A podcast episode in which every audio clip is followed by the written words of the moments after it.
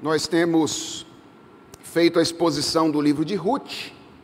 Chegamos hoje ao capítulo de número 3 e nós vamos então proceder à leitura do capítulo 3 do livro de Ruth, texto que servirá de base, de fundamento para a nossa mensagem nesta manhã.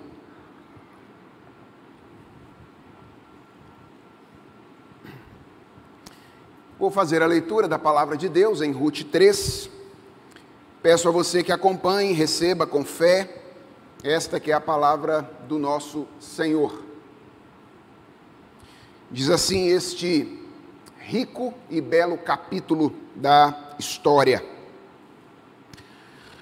Noemi, a sogra de Ruth, disse: Minha filha, não é verdade que eu devo procurar um lar para você? Para que você seja feliz. E esse Boaz, na companhia de cujas servas você esteve, não é um dos nossos parentes? Eis que esta noite ele estará limpando cevada na eira. Lave-se, ponha perfume, vista a sua melhor roupa e vá até a eira. Mas não deixe que ele perceba que você está ali até que ele tenha acabado de comer e beber. Quando ele for dormir, repare bem o lugar onde ele vai se deitar. Então vá, descubra os pés dele e deite-se ali. E ele lhe dirá o que você deve fazer. Ruth respondeu: Vou fazer tudo isso que a senhora está me dizendo. Então Ruth foi para eira e fez conforme tudo o que a sua sogra lhe havia ordenado. Quando Boaz terminou de comer e beber, e estava já de coração um tanto alegre, foi deitar-se ao pé de um monte de cereais. Então Ruth chegou de mansinho, descobriu os pés dele e se deitou. Aconteceu que, no meio da noite, o homem se assustou e sentou-se, e eis que uma mulher estava deitada a seus pés. Boaz perguntou: Quem é você? Ela respondeu: Sou Ruth, a sua serva. Estenda a sua capa sobre esta sua serva, porque o Senhor é um resgatador. Boaz respondeu: Que você seja bendita do Senhor, minha filha. Você se mostrou mais bondosa agora do que no passado, pois não foi procurar um homem mais jovem, fosse rico ou fosse pobre. E agora, minha filha, não tenha medo. Tudo o que você falou, eu vou fazer. Porque todo o povo da cidade sabe que você é uma mulher virtuosa. Sim, é verdade que eu sou resgatador mas há ainda outro resgatador que é parente mais chegado do que eu. Fique aqui essa noite, pela manhã, se ele quiser resgatar você, muito bem, ele que o faça. Mas se ele não quiser, eu farei, tão certo como vive o Senhor. Deite-se aqui até de manhã. Ruth ficou deitada aos pés dele até de manhã, mas levantou-se enquanto ainda estava escuro, porque Boaz disse: Que ninguém saiba que uma mulher veio à eira. E disse mais: Traga o manto que você está usando e segure-o. Ela o segurou, ele o encheu com seis medidas de cevada e o pôs sobre os ombros dela. Então ela voltou para a cidade. Quando chegou à casa de sua sogra, esta lhe perguntou: Como se passaram as coisas, minha filha? E Ruth lhe contou tudo o que aquele homem tinha feito por ela. E disse ainda: Ele me deu essas seis medidas de cevada e me disse: Não volte para sua sogra sem nada. Então Noemi disse: Espere, minha filha, até que você saiba em que darão essas coisas, porque aquele homem não descansa, descansará enquanto não resolver este caso ainda hoje. Vamos orar? Senhor, é diante da tua palavra que nós estamos, e nós queremos ver a profundidade da tua palavra, sermos impactados pela beleza que há na tua revelação. Ajuda-nos, ó Deus, nesta manhã.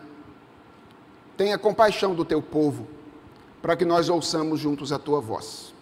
É a oração que nós fazemos, em nome de Jesus Cristo. Amém. Irmãos, nós temos aprendido algo nessas exposições de Ruth, ao longo das últimas mensagens. Este algo é que uma vida espiritual saudável depende de uma teologia equilibrada.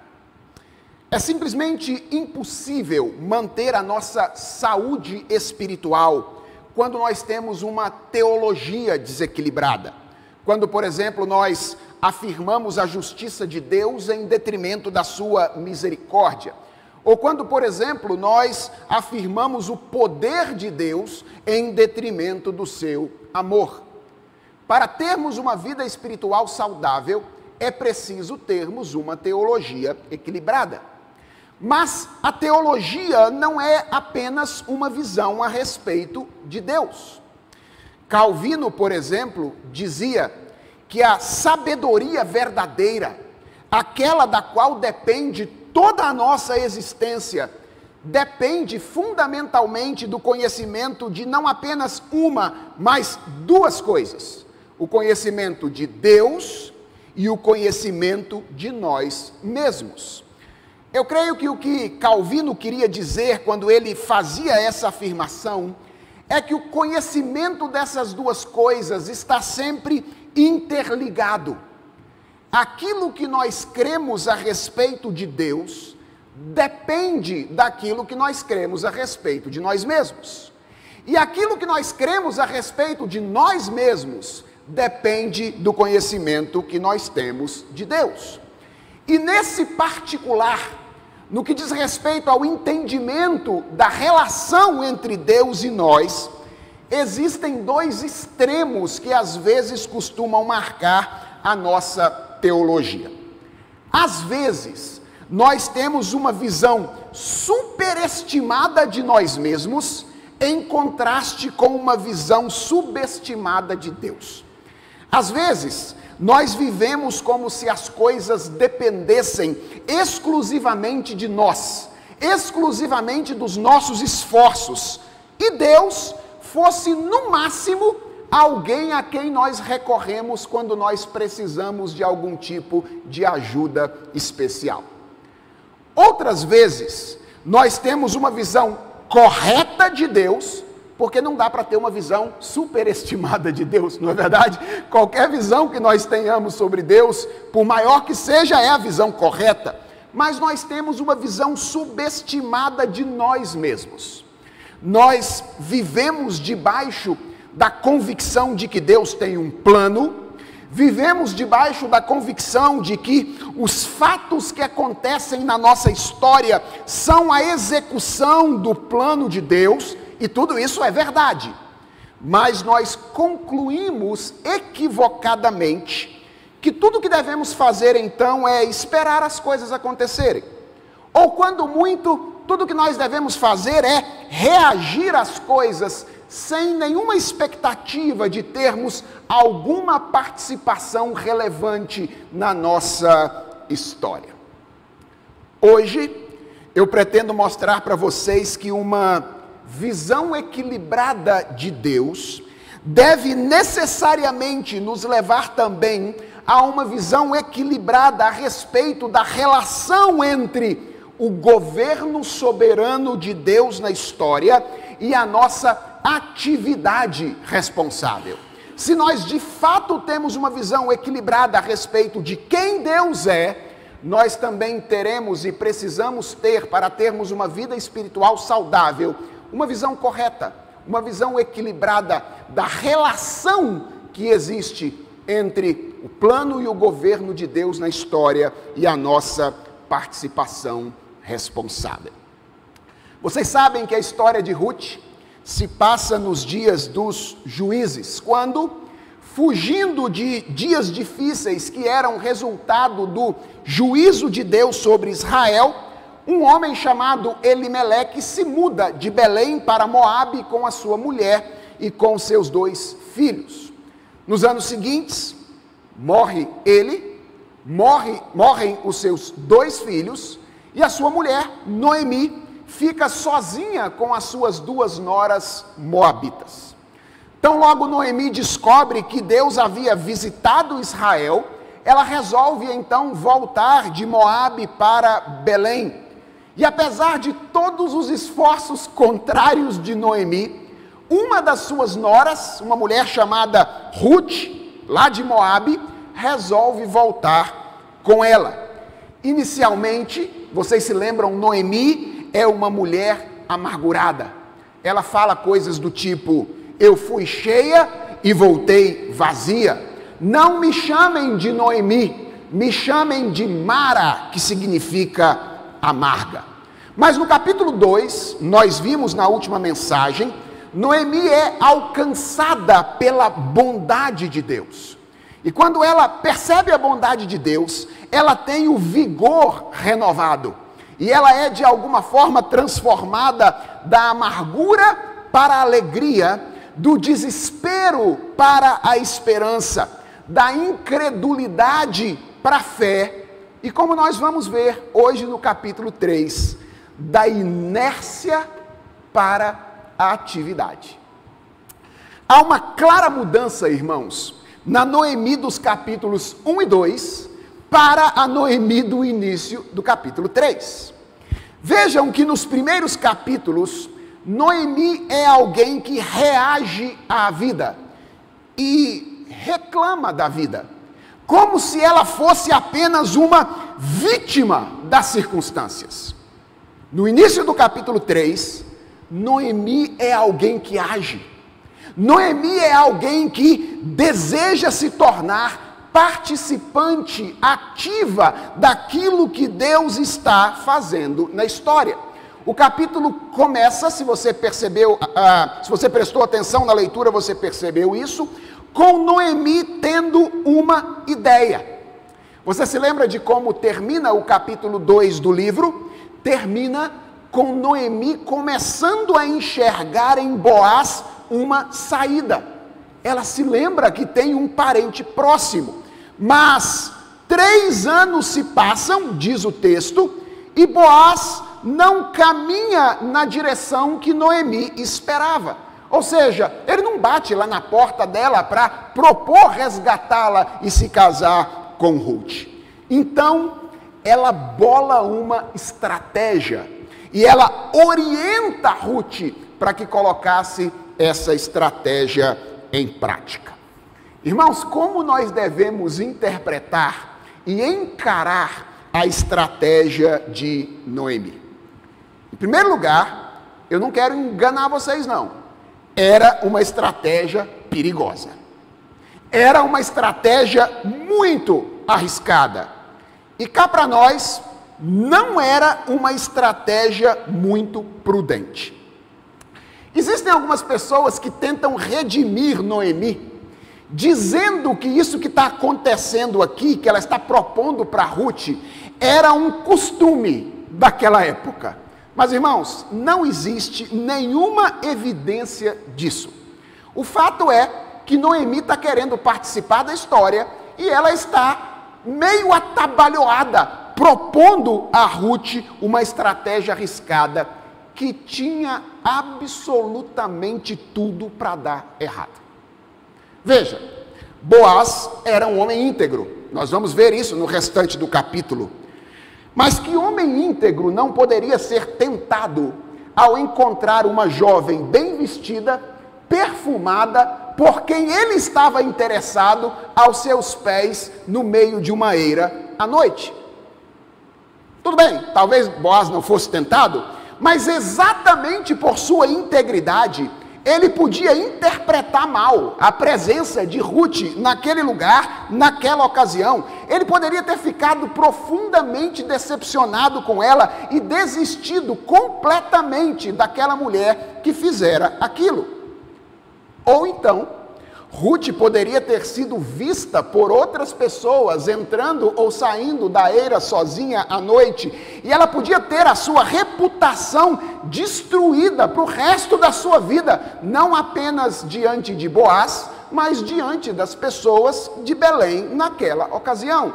O plano era um plano arriscado. A estratégia era uma estratégia perigosa. Mas calma, é preciso entender a natureza do plano de maneira adequada. À primeira vista, o que nos parece é que Noemi está propondo que Ruth fosse a eira seduzir a Boaz. Não é isso? Isso é o que a princípio nos parece quando nós lemos o texto. Mas irmãos, isso só acontece porque nós vivemos em uma cultura sentimentalista, em que os relacionamentos eles se constroem e se desfazem com base nos sentimentos. Ou pior ainda, com base nas sensações que um homem e uma mulher experimentam ou deixam de experimentar quando eles se entregam um ao outro. Preste atenção, naquela cultura não era assim. O casamento não era uma instituição fundada nos sentimentos ou nas sensações. O casamento era uma instituição moral com profundas implicações sociais e econômicas. O que Noemi está sugerindo a Ruth que fizesse nessa ocasião não é que ela fosse a eira seduzir Boaz para que Boaz se casasse com ela. Isso é a gente projetando a nossa cultura no texto bíblico nessa ocasião. O que Noemi está sugerindo é que ela fosse fazer uma declarada proposta de casamento a ele. O que ela está dizendo é: Ruth, você vai lá, o momento não era o mais adequado, e vai propor a ele que se case com você. Mais especificamente, você vai propor a ele que seja o seu redentor. Vamos entender um pouco mais profundamente isso ainda? Irmãos, naquele tempo, naquela cultura, não existia previdência social, ok? Na nossa cultura existe, mas naquela cultura não existia previdência social. Então a pergunta é: como o futuro das pessoas, o futuro das famílias, futuro econômico e social, era garantido naquela época? Havia alguns mecanismos legais para isso, geralmente relacionados à terra, à posse da terra, que era a maior fonte de produção naquela ocasião. Qual era o grande pressuposto econômico do Israel antigo? Era o pressuposto da mordomia.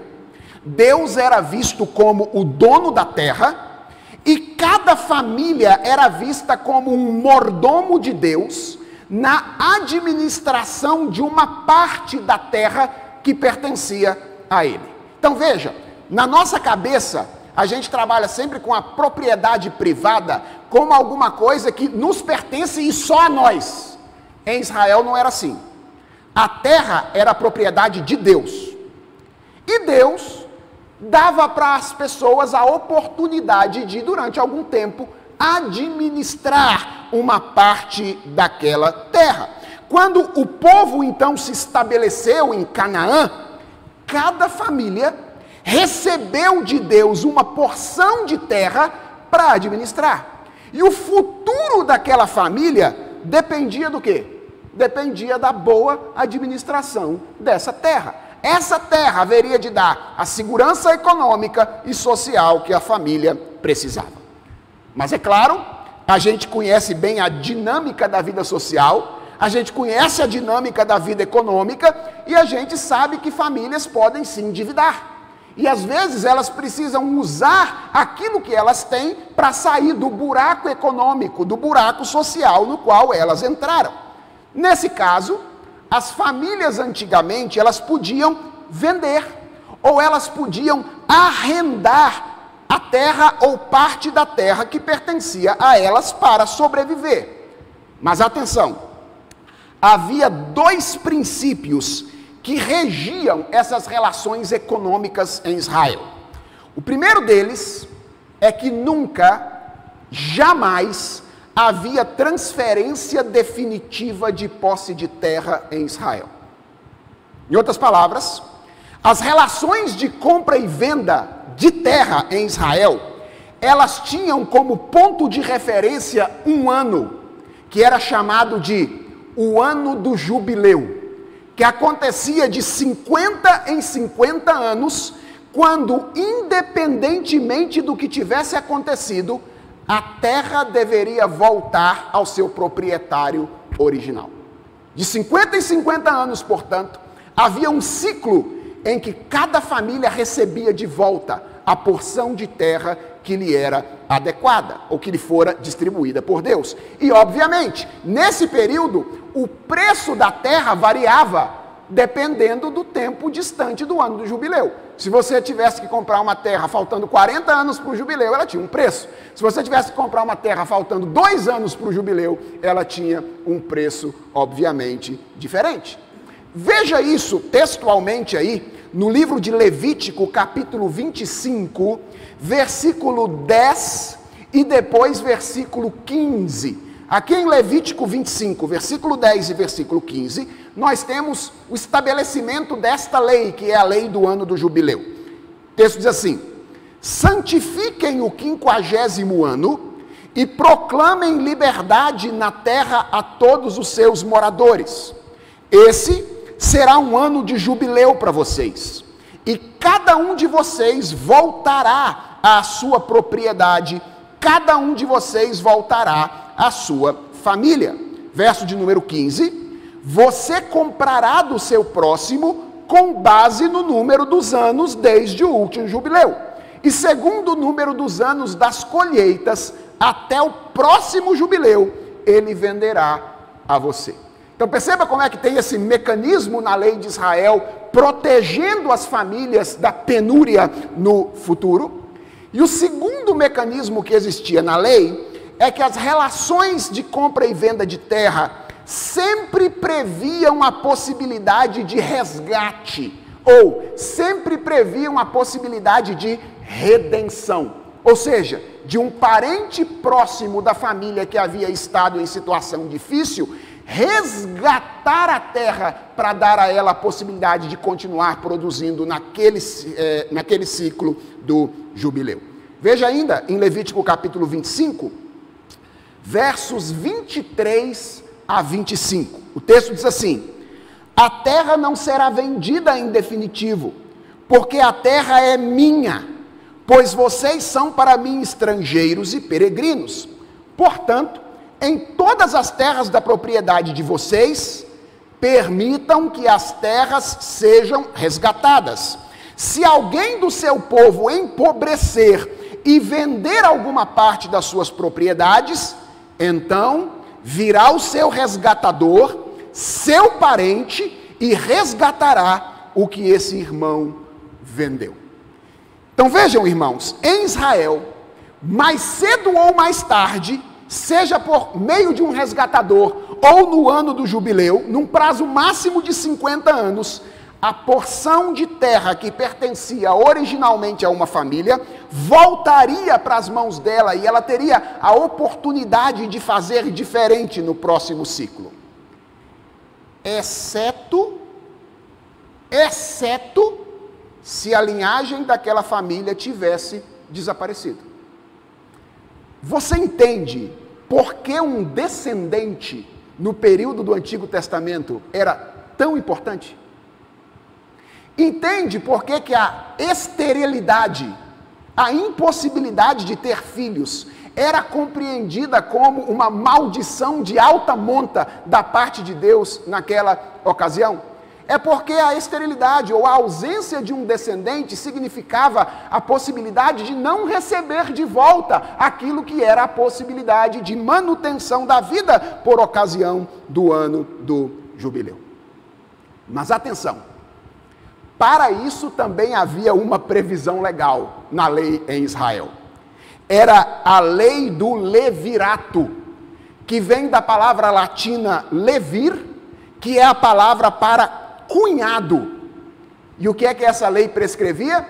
Dê uma olhada em Deuteronômio, no capítulo 25, versículos 5 e 6. O texto diz assim: Deuteronômio 25, 5 e 6. Se dois irmãos morarem juntos e um deles morrer sem filhos, a mulher do que morreu não se casará com o estranho, alguém de fora da família. Seu cunhado a tomará, a receberá por mulher e exercerá para com ela a obrigação de cunhado. O primogênito que ela lhe der será sucessor do nome do seu irmão falecido, para que o nome deste não se apague em Israel. Entendeu a lei? Quando uma família ficava sem um descendente masculino, quando a, havia viuvez em uma família, o que acontecia? Ao invés de procurar marido fora, as mulheres que ficaram viúvas se casavam com os irmãos daquele marido que faleceu.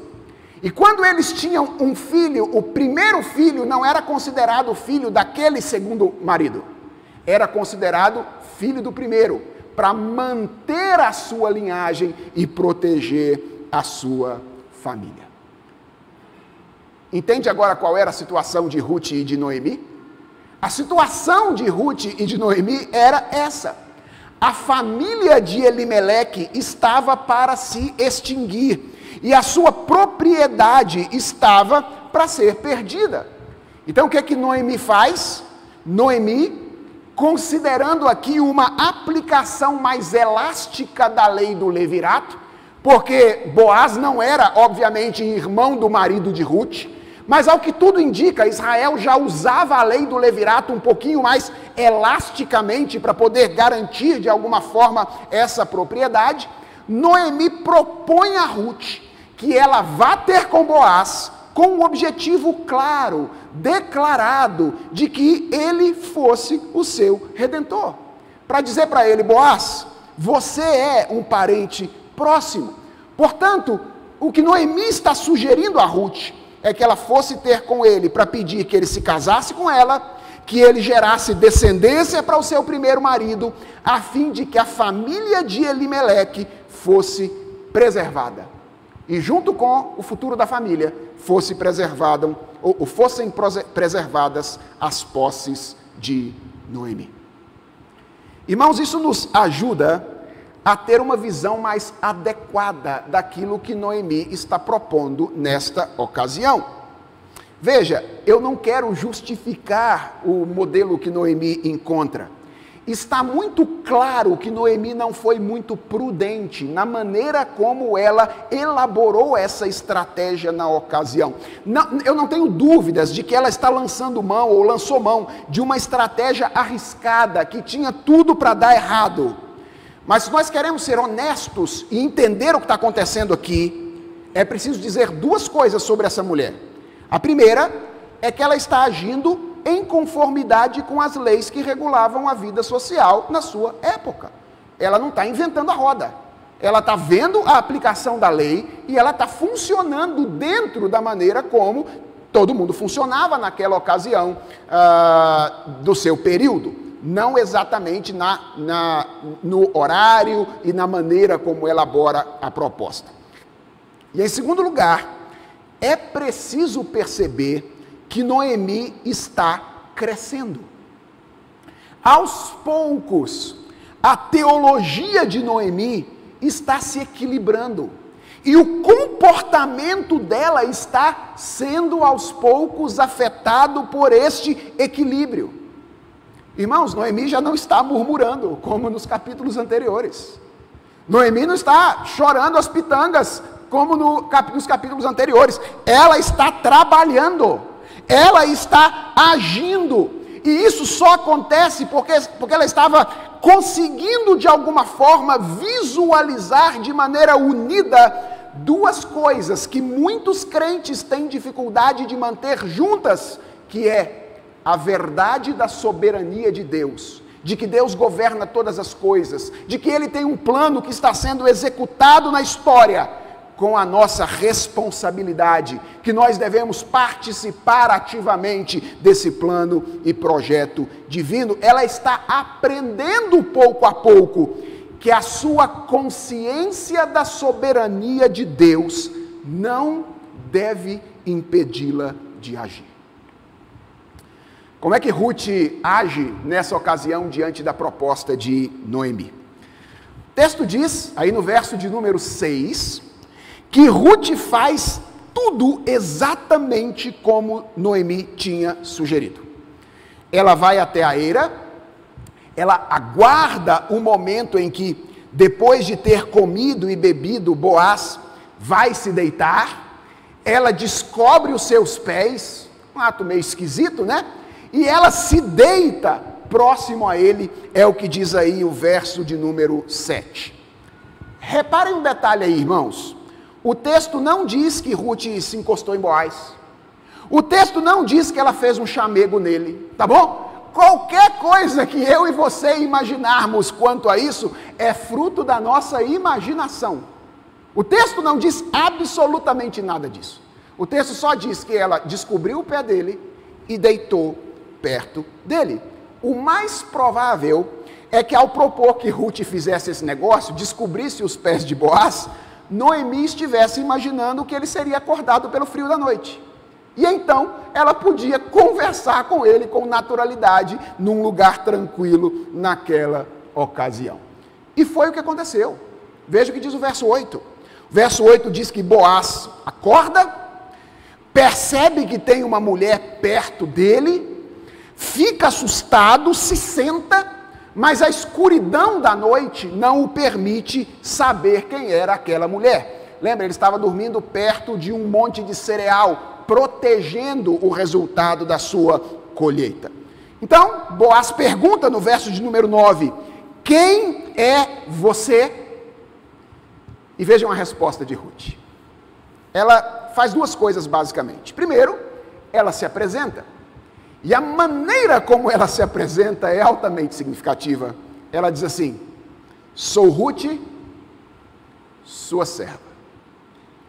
Irmãos, mais uma vez, a humildade dessa mulher vem à tona. Lembre-se que Boaz costumava chamá-la de filha, mas ela prefere referir-se a si mesma como uma serva. Ela tinha um senso de proporção, isso é altamente admirável nessa mulher. Ela tinha um senso de proporção a respeito de si mesma que é invejável. E que eu acho, irmãos, deveria ensinar a todos nós que temos a tendência de pensar de nós mesmos além do que convém. Ruth não tem essa tendência. Boaz a chama de filha, mas ela olha para si como serva. E quando ela quer se apresentar para ele, ela diz: Olha, sou Ruth, sua serva. E a segunda coisa que ela faz é fazer então a proposta que ela havia ido fazer. Ela não perde tempo. Ela diz: estenda a sua capa sobre esta sua serva. Um detalhe importante: a palavra traduzida por capa aqui no texto pode também ser traduzida por asas, e isso é muito importante. Estende as suas asas sobre esta sua serva, porque o Senhor é um resgatador. Que pedido, meus irmãos, que pedido. Vocês se lembram como é que Boaz tinha uh, falado, ou o que Boaz tinha dito a Ruth, quando ela perguntou lá no capítulo 2, por que ele tinha agido de maneira tão bondosa para com ela? Vocês se lembram o que ele tinha dito? Versos 11 e 12 do capítulo 2. Já me contaram tudo o que você fez pela sua sogra, disse Boaz. Depois que você perdeu o seu marido, eu sei que você deixou pai, mãe e terra onde nasceu e veio para um povo que antes disso você não conhecia. Preste atenção. O Senhor lhe pague pelo bem que você fez, que você receba uma grande recompensa do Senhor, Deus de Israel, sob cujas asas você veio buscar refúgio. Ruth usa as mesmas palavras que Boaz usa no capítulo 2 para fazer o pedido no capítulo 3. É como se ela dissesse assim: Boaz, você deseja mesmo que Deus me abençoe? Você deseja de fato que eu colha por aquilo que fiz os benefícios de ter agido corretamente diante da face de Deus? Então, Boaz, seja você mesmo o instrumento da bênção de Deus sobre a minha vida. Você reúne as condições necessárias para ser o resgatador. Então, coloque o seu manto, jogue as suas asas sobre mim. Seja você o representante das asas de Deus a me cobrir. Casa-te comigo. É isso que, que Ruth está dizendo nessa ocasião. E redima a nossa família da situação de penúria em que nós estamos. Irmãos, se Ruth é uma mulher admirável, em virtude da sua autocompreensão equilibrada. Boaz é um homem extremamente invejável em virtude da sua integridade. Que homem íntegro, meus irmãos. Que homem íntegro. Muitos homens veriam essa situação como uma oportunidade a ser aproveitada imediatamente. E talvez olhassem para Ruth como um objeto possível do prazer deles. Outros talvez não fizessem isso, mas eles ficariam tão preocupados com a sua própria reputação, que eles mandariam essa mulher embora debaixo de bronca, cuidando apenas do volume da sua voz, para não acordar aqueles que dormiam naquela noite. E preste atenção, ambas são preocupações egoístas, de direções diferentes, mas ambas preocupações egoístas de homens que estariam preocupados apenas consigo mesmo, ou com o seu prazer, ou com a sua reputação. Mas vejam como este homem age. Primeiro, ele recebe Ruth com graça e a abençoa. Veja o verso 10. Boaz respondeu: Que você seja bendita do Senhor, minha filha. Você se mostrou mais bondosa agora do que no passado, pois não foi procurar um homem mais jovem, fosse rico ou fosse pobre. Ela diz que Deus abençoe você, minha filha.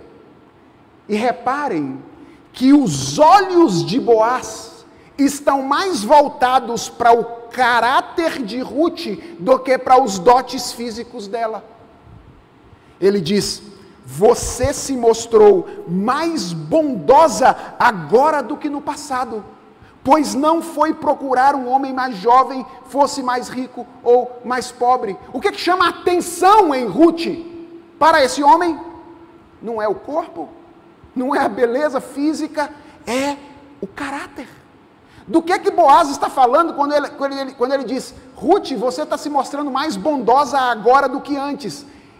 O que chama a atenção de Boaz é o quanto aquela mulher tem uma capacidade de demonstrar preocupação com a sua sogra, disposição de servi-la. Ruth era jovem, ela poderia aceitar a proposta de casamento de qualquer jovem que a interessasse em Belém mas ela está preocupada em seguir os caminhos da lei, visando o bem da família da sua sogra, mesmo a custo do que pode parecer benefício para ela. E é isso que chama a atenção de Boaz. Ele olha para ela e o que chama a atenção é o caráter de bondade dessa mulher. Boaz a recebe e abençoa. Boaz se compromete com ela verso de número 11, olha o que diz o texto aí. O texto diz: E agora, minha filha, não tenha medo, tudo o que você falou, eu vou fazer, porque todo o povo da cidade sabe que você é uma mulher virtuosa. Então, de cara, ele diz: Pode ficar tranquila, essa proposta que você veio fazer, eu vou aceitar a sua proposta, fique sossegada. E ele era um homem de palavra, porque você que prestou atenção no texto se lembra que quando ela volta, Noemi pergunta o que é que tinha acontecido, Ruth conta para ela o que tinha acontecido, e então no verso 18, Noemi diz a Ruth o seguinte: Espere, minha filha, até que você saiba em que darão essas coisas. Por quê? Atenção, porque aquele homem não descansará enquanto não resolver esse caso. Quando? Ainda hoje. Parêntese. Meu filho, o dia que você achar uma mulher virtuosa, resolve rápido o negócio. Ok? Resolve rápido, porque mulheres virtuosas não são muitas que existem por aí. Então, o dia que você achar, resolve rápido. É isso que Boaz ia fazer naquela ocasião. E não há como deixar, meus irmãos, de perceber a expressão mulher virtuosa no verso de número 11. Deixa eu dar uma informação para você que vai ajudar isso aqui fazer todo sentido. Na nossa Bíblia, o livro de Ruth vem depois de Juízes, certo?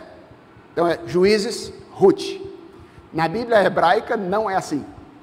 Na Bíblia hebraica, Ruth vem logo depois de Provérbios. Do que trata mesmo o último capítulo de Provérbios? Trata da mulher virtuosa. Todo judeu que lesse a Bíblia sequencialmente estaria pronto para perceber e olhar para Ruth como um nítido exemplo da mulher descrita em Provérbios capítulo 31.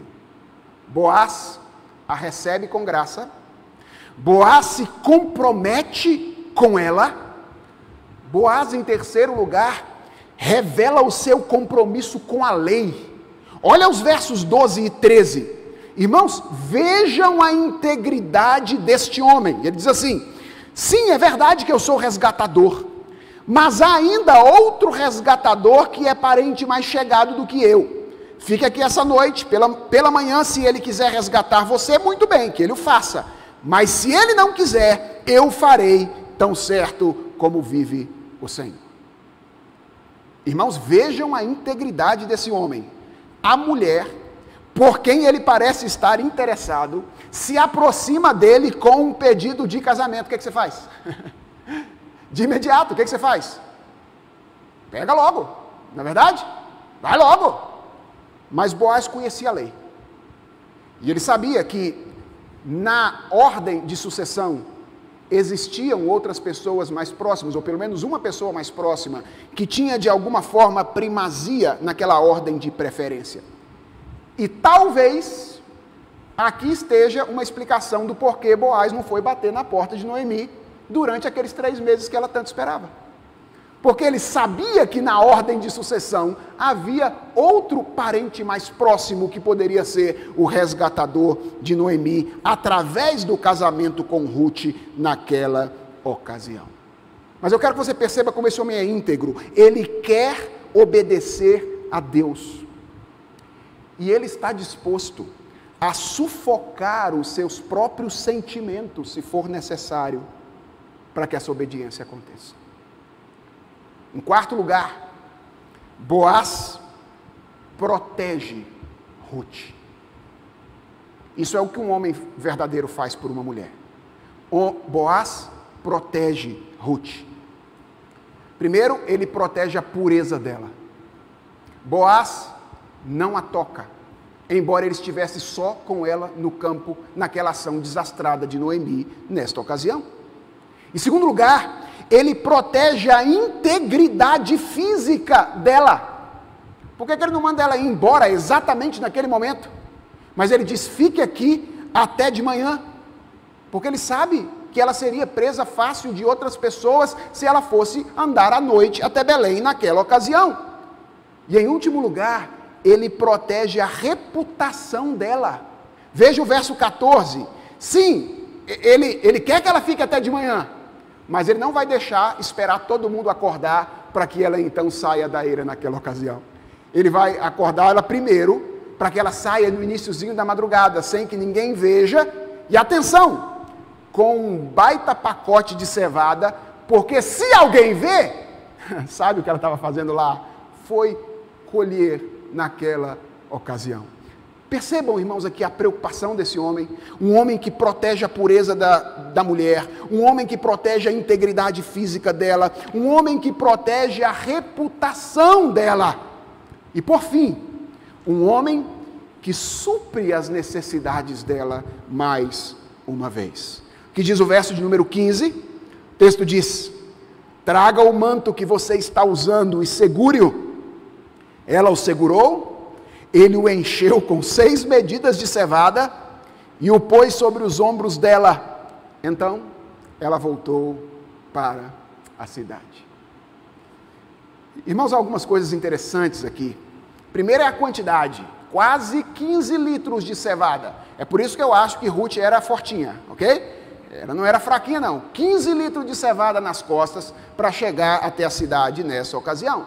Era provisão para duas semanas. Boaz demonstrando a sua bondade no suprimento mais uma vez. Perceba a gentileza de Boaz. Ele não é daquele tipo de homem que diz assim, ó, aí ó, tá aí ó, no chão aí ó, seis medidas de cevada, pode pegar. Não. O texto diz claramente que ele manda ela segurar, enche e ele coloca nas costas dela a cevada. Ele é o tipo de homem que faz o trabalho sujo. Ele é o tipo de homem que faz o trabalho pesado, que age com gentileza em relação à mulher. E por último, veja a preocupação que ele tem com Noemi, aí revelado nesses versos. Veja a preocupação que ele tem com Noemi. E meus irmãos, aqui nós temos mais uma vez uma coisa textualmente muito bonita. Veja o que diz os versos 16. Quando Ruth chega à casa de Noemi, ela pergunta para ela: Como se passaram as coisas, minha filha? E Ruth lhe conta tudo o que aquele homem tinha feito e diz ainda: Atenção, ele me deu estas seis medidas de cevada e me disse: vejam essas palavras, não volte para sua sogra sem nada. Qual tinha sido mesmo a fala de Noemi quando ela voltou de Moabe para Belém? Eu fui cheia e voltei vazia. Quais são as palavras que Boaz usa agora quando manda Ruth de volta para casa? Não volte para a casa de sua sogra vazia. Como se ele quisesse claramente estabelecer um paralelo entre o que Noemi havia dito e o que ela estava recebendo agora das mãos do Senhor. É como se ele estivesse dizendo: Ruth, fique tranquila, mostre, demonstre para Noemi que eu vou ser o instrumento através do qual ela se encherá de novo daquilo que lhe falta nesta ocasião ou neste momento. Irmãos, Deus estava tratando o coração de Noemi. Eu não, tenho, eu não tenho dúvida disso. E aquilo que nos mostra o começo do capítulo 3, nos mostra também o seu final. Noemi estava aprendendo. Veja como começa o capítulo 3. Começa com Noemi tentando fazer alguma coisa que ela deveria fazer mesmo, mas até meio atabalhoada, criando uma situação meio perigosa para colocar Ruth naquela ocasião. E veja como termina o capítulo 3. Termina no verso 18, com Noemi dizendo a Ruth: Espere, minha filha.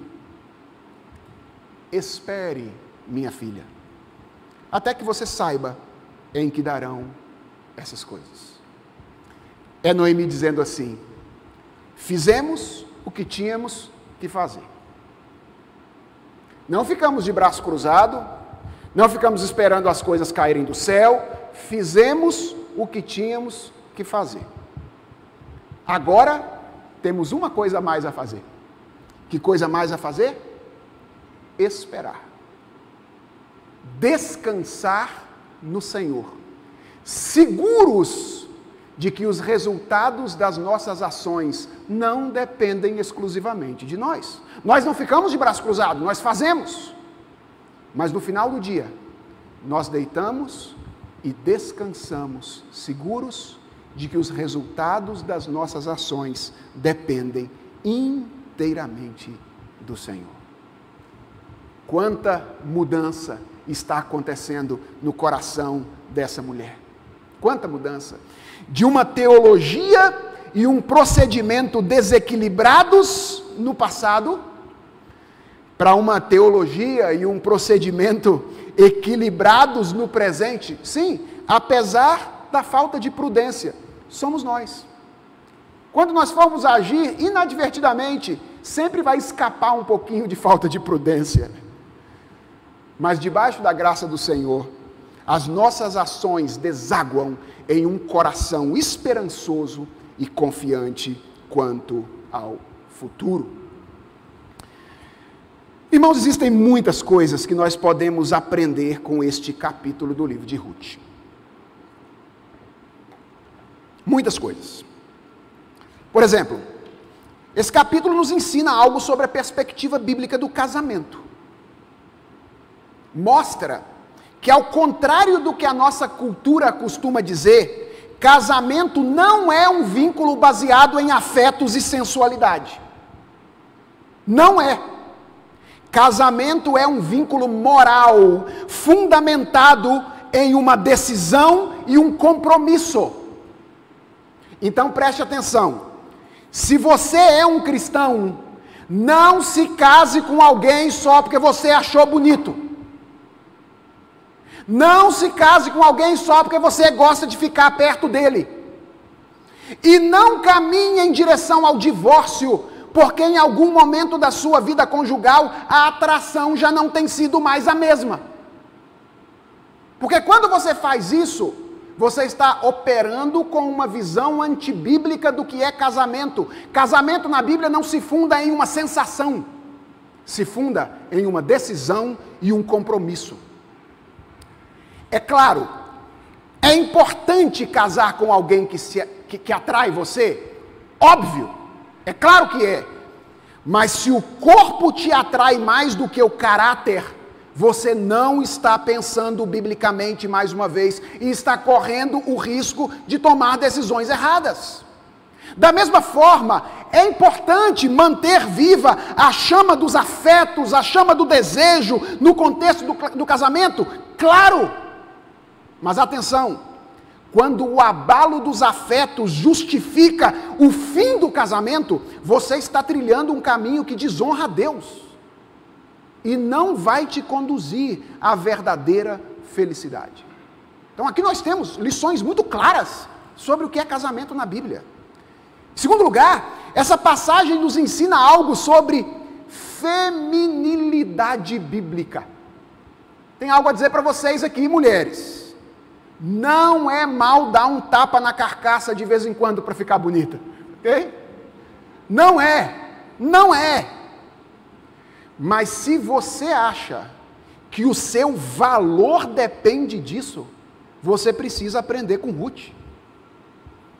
Ruth não foi chamada de mulher virtuosa pelo corpo que tinha. Ela foi chamada de mulher virtuosa pelas virtudes que adornavam o seu caráter. De nada vale muitas curvas no corpo se o caráter estiver deformado. Então, aqui, irmãs, nós temos lições sobre feminilidade bíblica para você. Essa passagem tem muito, muito a nos dizer sobre masculinidade bíblica. Querem um exemplo do que é ser homem? Olhem para Boaz. Olhem para esse homem aqui. E não deixem de perceber como o ideal de masculinidade bíblico está na contramão do ideal do nosso tempo. Irmãos, em muitos contextos dos nossos dias, ser homem é ser pegador, é violar a pureza de uma mulher e se orgulhar por isso diante dos amigos, expondo a reputação dela algumas vezes. Na Bíblia, é o contrário. Ser homem é proteger a pureza e a reputação de uma mulher. Mulheres, moças especialmente, ouçam o que eu tenho a dizer a vocês agora. Se algum dia o seu namorado vier com aquele papinho de se você me ama, então você tem que fazer sexo comigo, fique sabendo, você não está diante de um homem segundo o coração de Deus.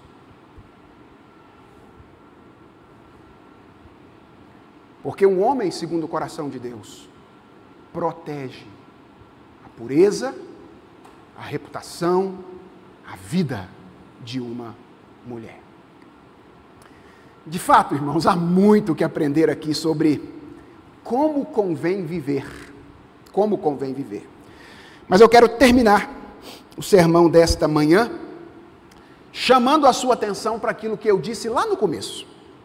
Esse capítulo mostra que ao longo da nossa história, ou ao longo dessa história, Deus estava trabalhando no coração de Noemi, equilibrando o seu comportamento, ajudando-a a entender que havia algo que ela tinha que fazer e algo pelo qual ela tinha que esperar. E atenção, este é o resultado de uma teologia equilibrada que sustenta duas coisas: Deus é soberano e nós somos responsáveis. Isso pode parecer uma reflexão abstrata, parecer, mas não é. Sabe por quê? Porque o desequilíbrio aqui, nesse lugar da teologia, é uma das coisas que costuma gerar desequilíbrio na nossa vida prática. Eu explico para encerrar a mensagem dessa manhã. Às vezes, nós vivemos o casamento, a feminilidade, a masculinidade do nosso jeito e não do jeito de Deus, porque nós superestimamos a nós mesmos e subestimamos a Deus.